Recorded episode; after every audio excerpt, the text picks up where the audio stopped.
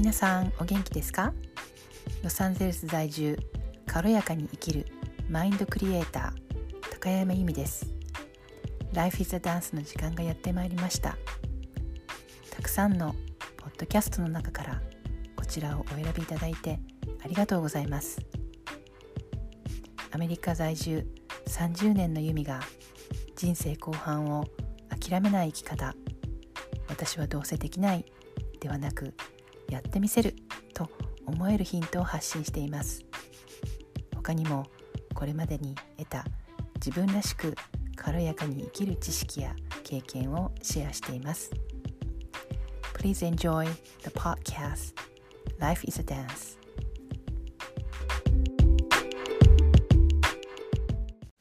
皆さんお元気ですか？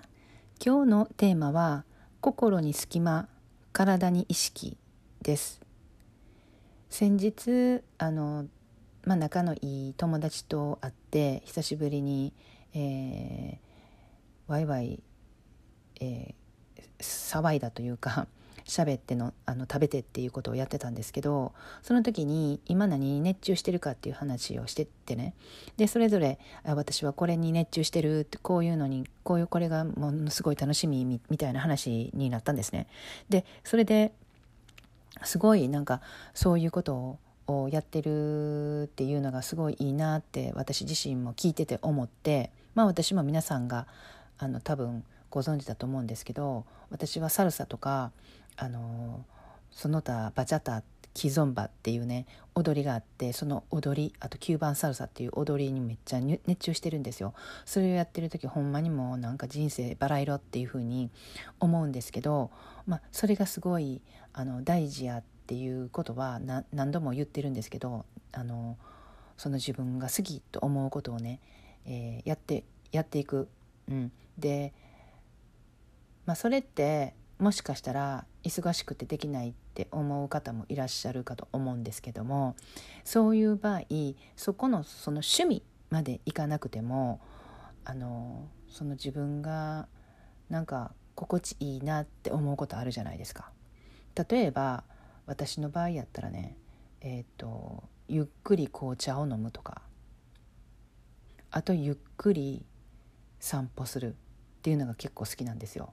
で散歩に関して私思ったことがあってそれは何かっていうともう私なんか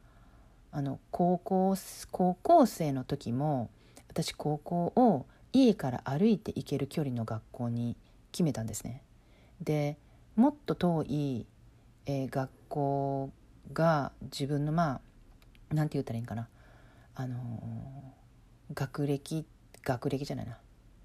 学力レベル、うん、にはもっと遠い学校の方が良かったんですよもっといいいい学校はもっと離れて多分1時間半とか2時間電車に乗って行かないといけないところが私の学力レベルには合ってたんですけどぐっと下げて私は家から歩いている行ける高校に決めたんですね。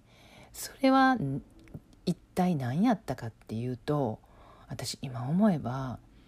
歩いていけるっていうかそのなんかゆったりさが私には必要やったんですよね。うん、だからあのもうその当時からこうアクセクなんていうかな、うんと、こう満員電車に揺られていくっていうような生活よりもなんかこうマイペースに、うんと、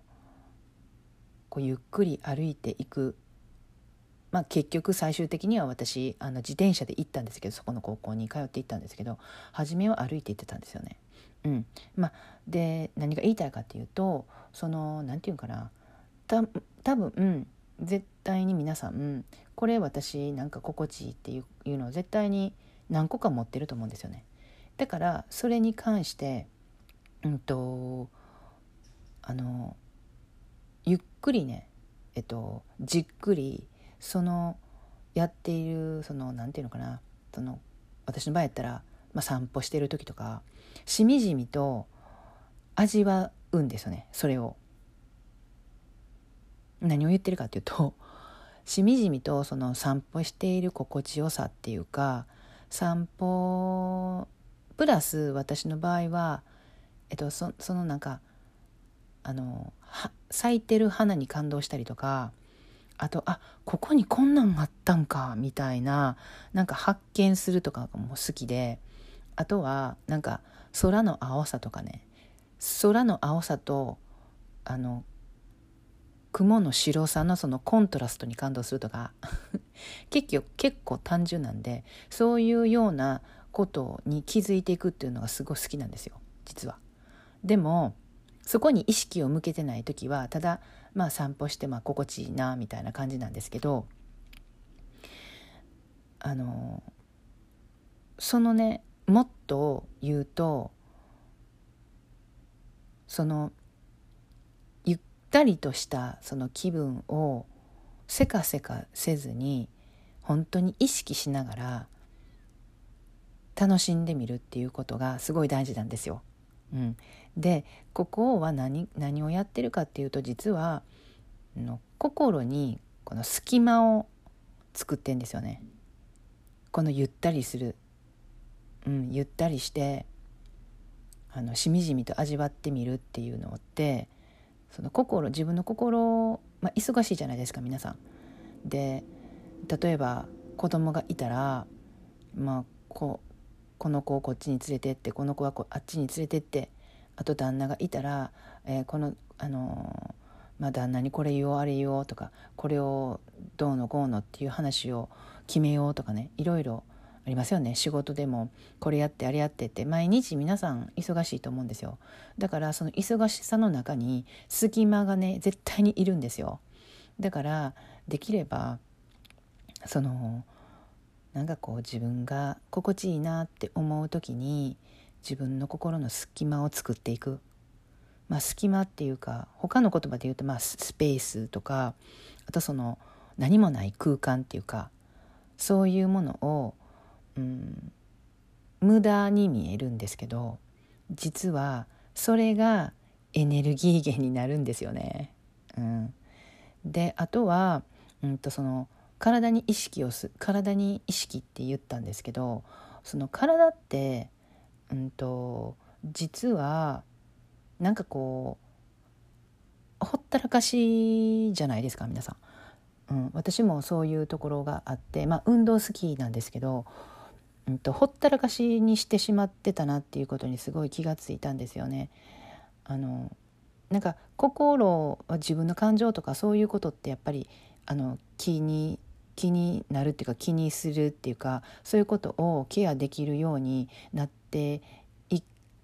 かれてる方もたくさんいると思うんですけどでも心はなんあの体はなんかほったらかしいっていうか体が例えばあのここが痛いとかあとあそこが痛いとかあとは全くその体に関してうんと意識意識をしていない。それ実は私なんですけど、うんと、すごいなんか肩が凝ってたりとかしても別になんかほったらかしでもあの体に体をもっともっと意識していくっていうことって結局私がすごい最近思ってることは自分とつながることには絶対欠かせないことなんじゃないかって思うんですよ。うん、体って絶対だって体があるからこそうんと何て言うのかな。その私らの体ってなんか誰が言うてたんかな。あの血液って作ることができない。いろんなものはまあ作れますけど血液自体を何もないところから作ることができないって誰かが言ってたんですよね。であそっかって思ったこととあと何もしてない私らは何も意識してないのに一つ一つこう細胞を作っていっていらない細胞を処分してねで心臓も勝手に動いてくれててで、まあ、ラッキーなことに全ての何て言うのかな臓器が何にも意識しあのこうやってくれって言ってないのに勝手に動いて正常に動いてくれてるわけですよね。でもそれってほんまになんか当たり前やと思うけど実は奇跡に近いっていうかほんまにって思うんですよね。でそういうようなこの自分の中にシステムっていうか何て言うのその機能がありながらそれを完全に無視して生きていくって何なんかなってね最近ね思うようになったんですよ。だからこう体とかでも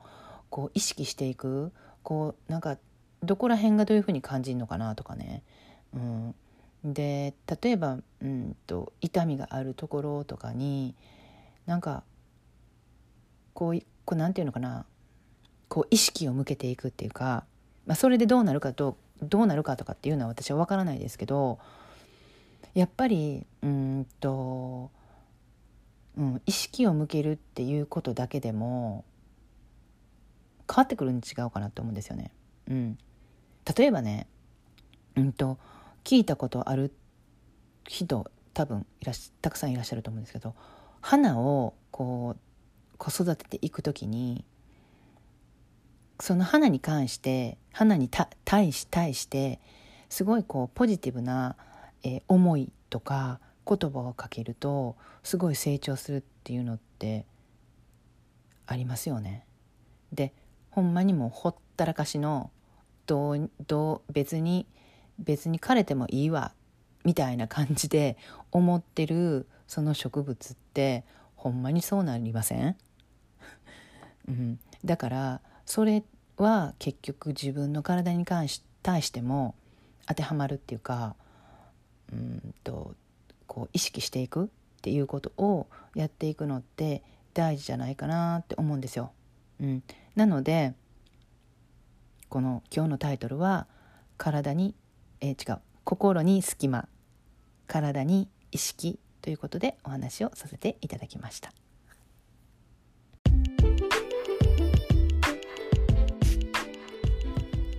こちらのエピソードを